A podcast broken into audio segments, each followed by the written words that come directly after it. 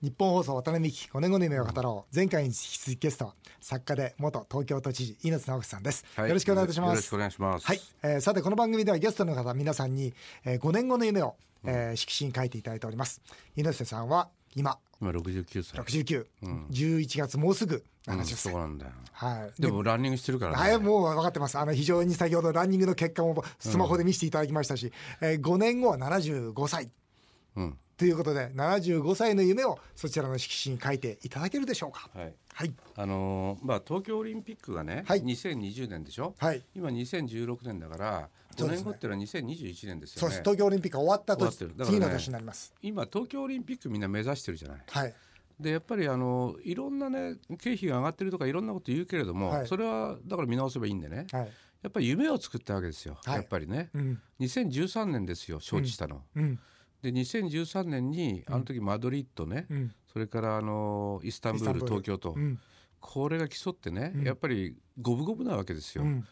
でまあイスタンブールが初めリードしたかな、うん。途中でマドリードがリードしてきたんでね、うんフェリペ皇太子が出てきたんだようんでやっぱりね王族が出てくるとね IOC の委員ってねそっち行っちゃうん弱だいんよですか。で僕はもう宮内庁と交渉して、うんで最後にあの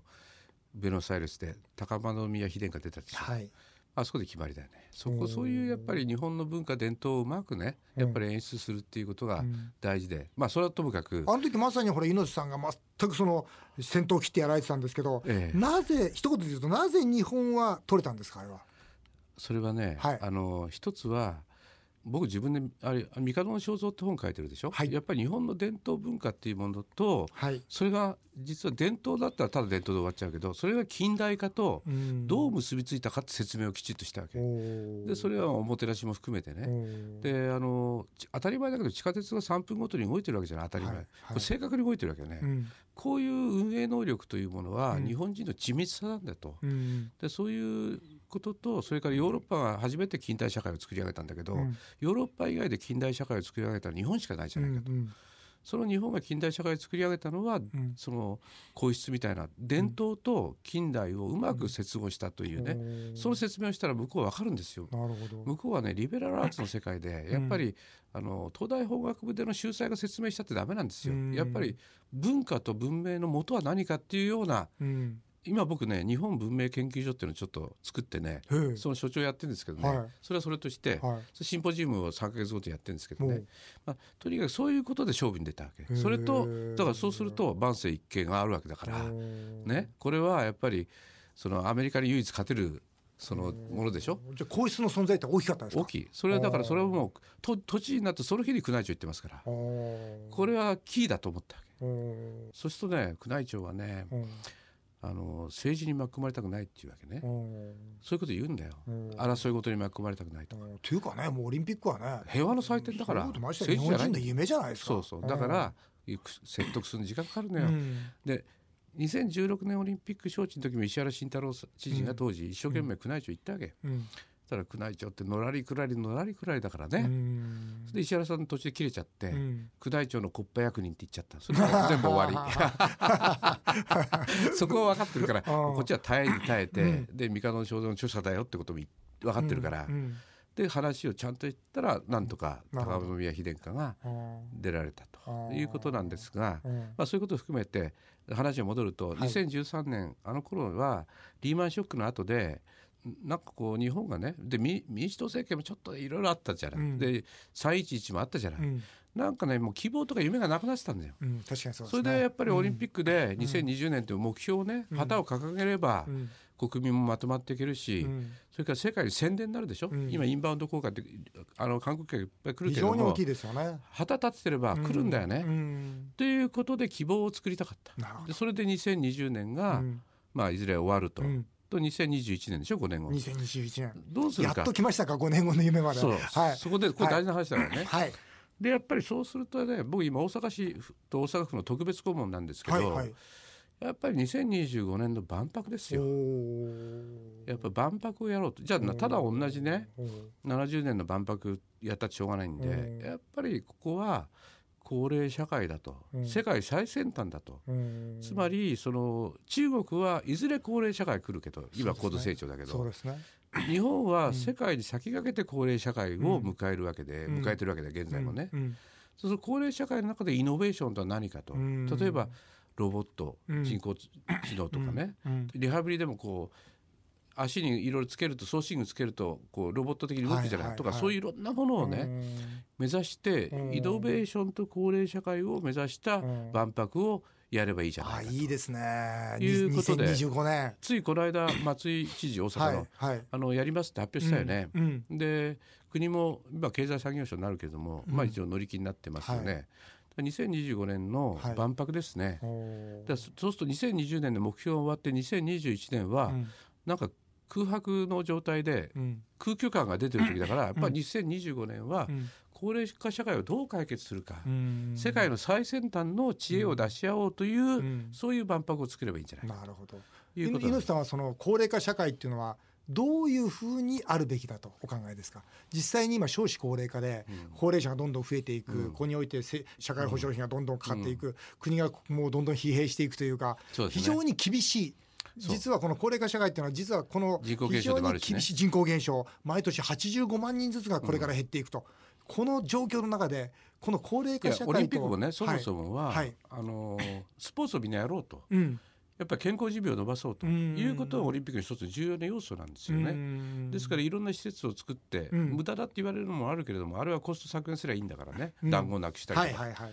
ね、そのそういうことを含めて、うんだけど身近にスポーツ施設がたくさんありうんそしてスポーツに親しむ機運ですね、うん2020年目指して。うんうんで僕が今ランニングしてるけれども、うんやっぱりそれ全然違いますからね。うんだから5年前に僕64歳で始めておーで中学の運動会以来やったことないんだからおーそれあんまり運動は得意な方じゃないいやテニスとかちょやってたんで、はいはいはいちょっとちょちょこ今もやってるうけどんテニス、あれオリンピック招致の時やってたじゃないですかこうパンパンパンパンそうだからテレビでテニスやってたんだよ、はいはい それテニス もね歩いて5分のテニスコートに車で2分で行ってたんだよねあいー やいやだって歩くのめんどくさいか あーらただやり方それ行けばやるっていうねことだからやればいいんでい続くんだけど、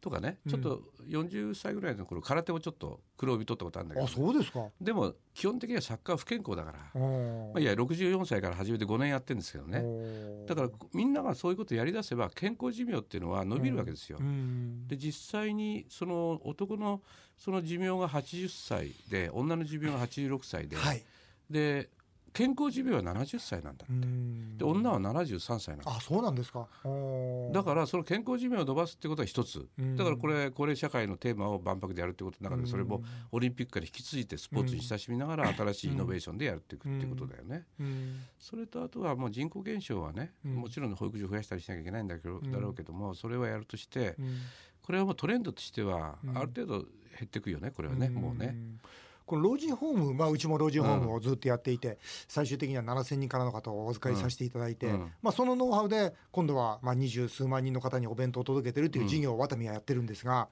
あのこうお弁当ねおだから弁一当人暮らしの人にそうなおんで弁す当ねだから、まあ、一種給食ですよねそうなんです。それは大事な事業ですよでね。高齢者の方って、うんあの1日1回も人と会わなかったりするわけですよ。そうだねすると、まあ、高齢者の元気な方がうんお弁当を届けに行って、うんうんまあ、それこそ世間話をして、うんうん元気ですかと、うん今日もいい日ですかという、うんお弁当だけじゃなくてそれこそ真心思う気持ちをこう配ってるという、まコあミュニコミュニティ機能だよね。そうなんですそうなんですだからそういうのってこれから絶対に必要じゃないですか。そうだよね。品川区でやってるのは高齢者の施設と保育園を一緒にしたりとか、がおーふあの廃校学校ねうん終わった学校をそういうふうに使ったりとか、まあそういうのが増えていくといいんだけどね。うんただあと人口減少はただこうなんとか止められないかっていうのはなかなか難しい、まあ、いろんな政策が必要だろうけどね。うんだからやっぱりあの実は江戸時代は、うん江戸時代って1603年に始まるじゃないはい幕府が。はいで徳川幕府元禄時代、であの赤穂浪士の討ち入りが1702年なんだよね、はい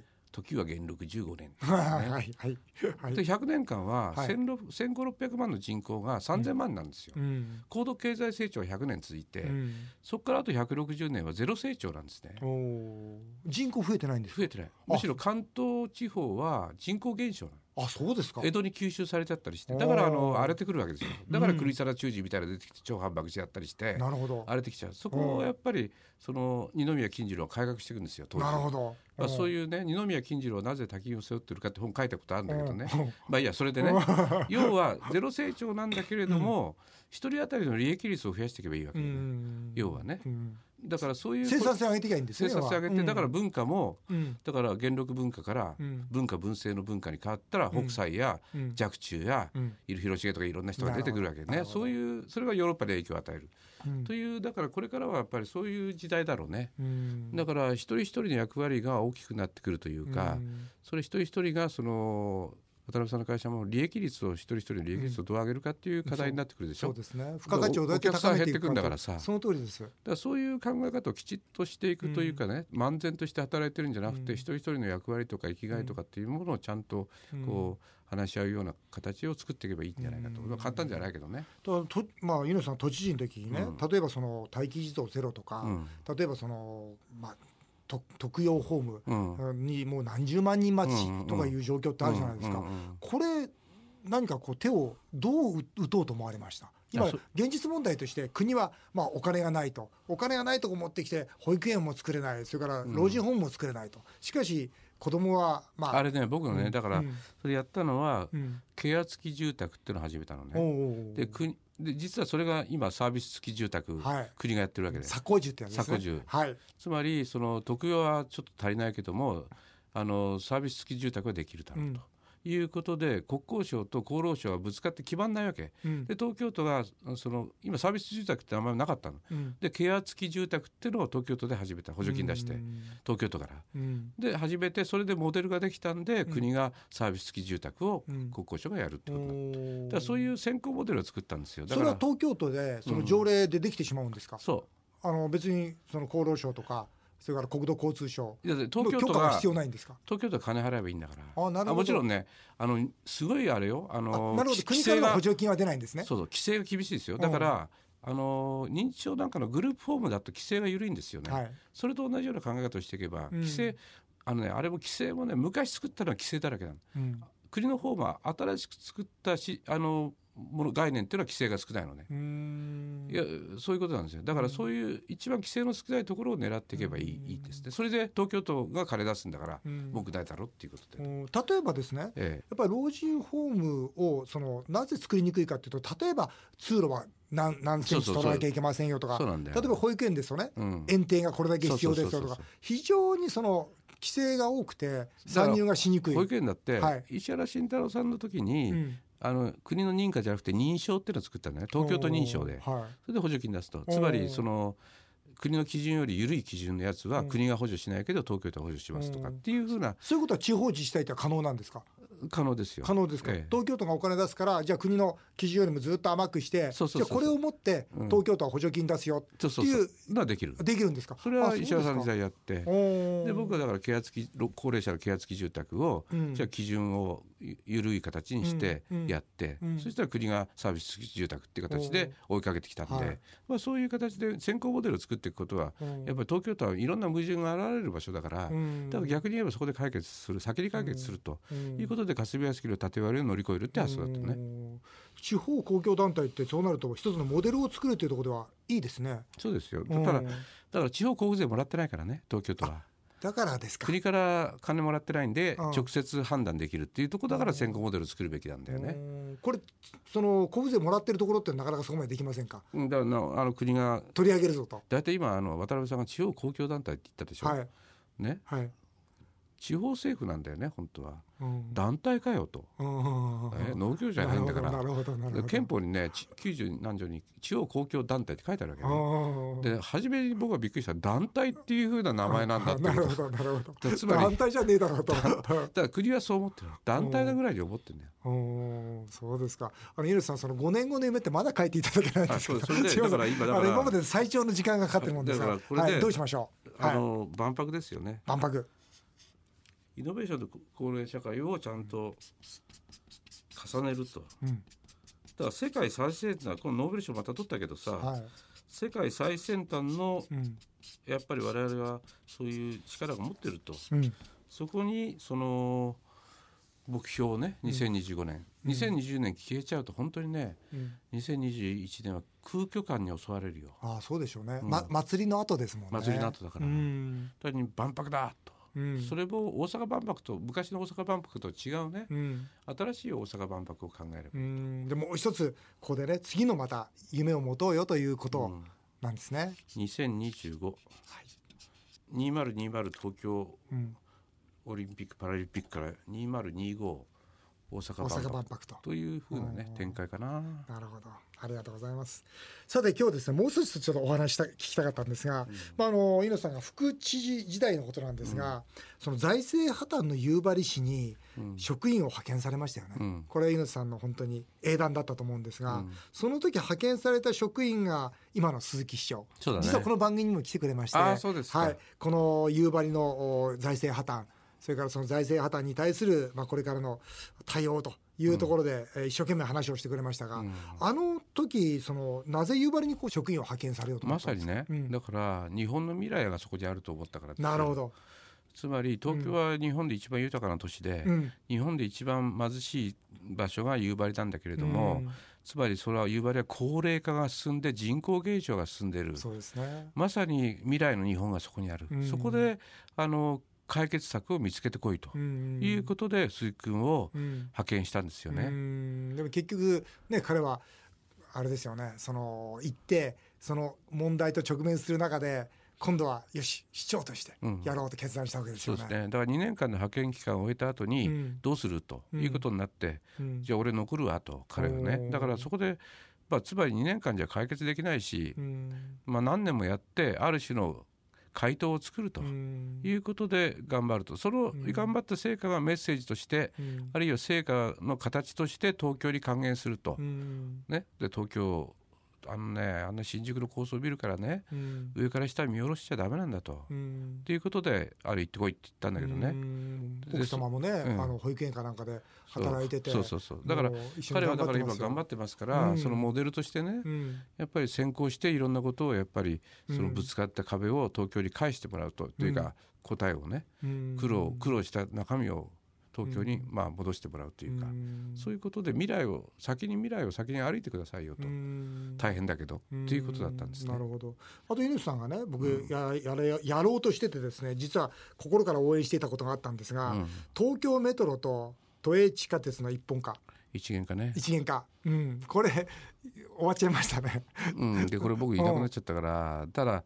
あのーまだねうん決着がついてないから、うん小池知事に頑張ってもらうしかないんだけれどうも、んあのあれは一元化した方がいいですよね。僕もあれですよ、都知事の時の公約一元化ですよ。あそうですか、んうんそうなんです。あれあの九段下駅のバカの壁は取っ払ったけどね、うん、そうでしたね。 あれはだっはいて都営線とさメトロがさ、同じホームで真ん中に壁あるからさ、ホームの幅が半分しかないんだよ ねそうですね。で狭乗りくなっ換えちゃってで上上がってまた改札取ってまた降りてきてたんだか らねあれ本当でねす。ね、本当ですね。でそういうのは象徴的なんだけどいっぱいあるんで、そういうとこはね。うん、でそれはまだ一応サービスの一元化を続けるってことになってるんで、うん、いや連絡通路を使わせろとかねだから例えば六本木の駅からあの六本木ヒルズにさ行くときに、あの日比谷線の方はメトロだから、はい大江戸線からそこは通路を使わせろって話うんはまあ今なってきてるけどね、うんそういう具体的なこといっぱい細かいことあるんだよ、うん。一元化できればもっと良くなるけどねね、実際経営一つにすれば、んね、生産性は圧倒的に上がると思いますしうんね、そもうなっんとですよね利益率も上がると思いますしね。だからこれからまあ小池都政の課題だねどこまでやるか、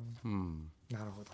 いや、いろいろ聞いて、えーありがとうございます。あの、実は最後にですね、あの、私は若者の夢を応援するみんなの夢アワードっていうのを取材しておりまして、で、この番組もその夢を追いかけてる若者たちがたくさん聞いてくれているわけですが、うんぜひ、あの、作家として、えーそして都知事としてさまざまなことに情熱を注いでいる、えー猪瀬さんからもですね、夢の大切さやまた今夢を追いかけている若者たちにですねメッセージをいただきたいと思いますがよろしくお願いいたします。だからまあ自分の夢はね、はい、多少ねあのだから変人だと思われてもいいんだよねおー逆にハイハイっていつもニコニコしてる人っていうのは、うんダメなんだよねダメですか。だからニコニコってニコニコはいいっていうかその相手に合わせてるのはダメだよねあなるほどっていうことでね うんじゃなくてやっぱり変人だとあいつ変わってるなっていうぐらいのつもりでうんいないと、うんで小泉さんも変人だったでしょ、うん石原さんだって変人だったしねやっぱり結構やっぱりあのちょっと変わってるぐらいの方がやっぱり信念があっていいと思うよね。なるほど。じだゃあから周りに迎合せずに。そうだから日本はね変人率が低すぎんだよ。あ、そうなんですか。変人係数なんていうのはないけどね言葉、は俺が作った言葉だけど、うん変人係数が低いんだな、やっぱりもっと変人たれっていうかさ、そういうことだと思いますよねなるほど。じゃあもっ相と手に合わせてニコニコしてちゃダメなんで、はい。ちょっとこう、まあ、あの笑顔は大事だけれどもああ相手に合わせる笑顔じゃなくてん自分が作る笑顔じゃないとね、なるほどもっと個性的に、うんそして周りに遠慮せずに、そうね、変人でもいいから前に進めということ多で少文句言われてもね、はい、ちゃんとやるってことですよ。そうですか、はい、いやどうもありがとうございます、井口さん変人ですか うん多少返事率がそうですか高いと思ってるんですそうですかわかりました、はいえー渡辺美希5年後の夢を語ろう先週今週2週にわたって作家で元東京都知事猪瀬直樹さんにお話をお伺いしましたどうもありがとうございましこたちらこそどうもありがとうございました。